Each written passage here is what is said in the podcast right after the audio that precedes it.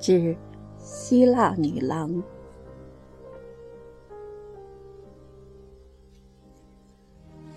你天生就是来把诗人们的想象点燃。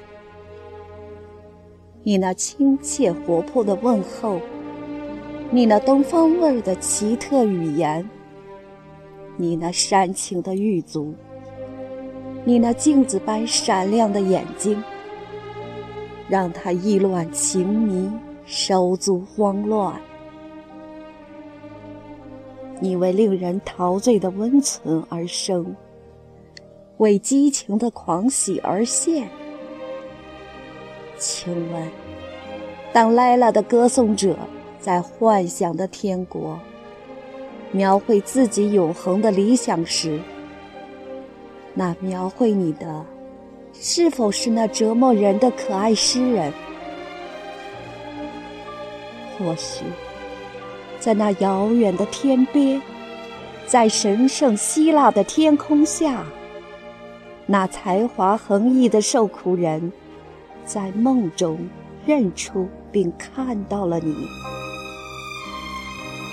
于是，那个难忘的倩影便藏在了他的心灵深处。或许，那个魔术师。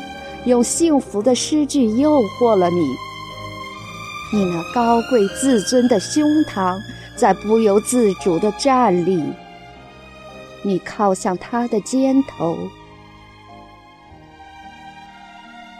不，不，我的朋友，我不想煽动那吃醋引发的火焰。幸福早已离我远去。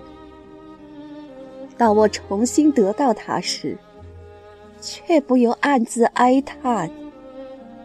我担心，所有可爱的都已不可信赖。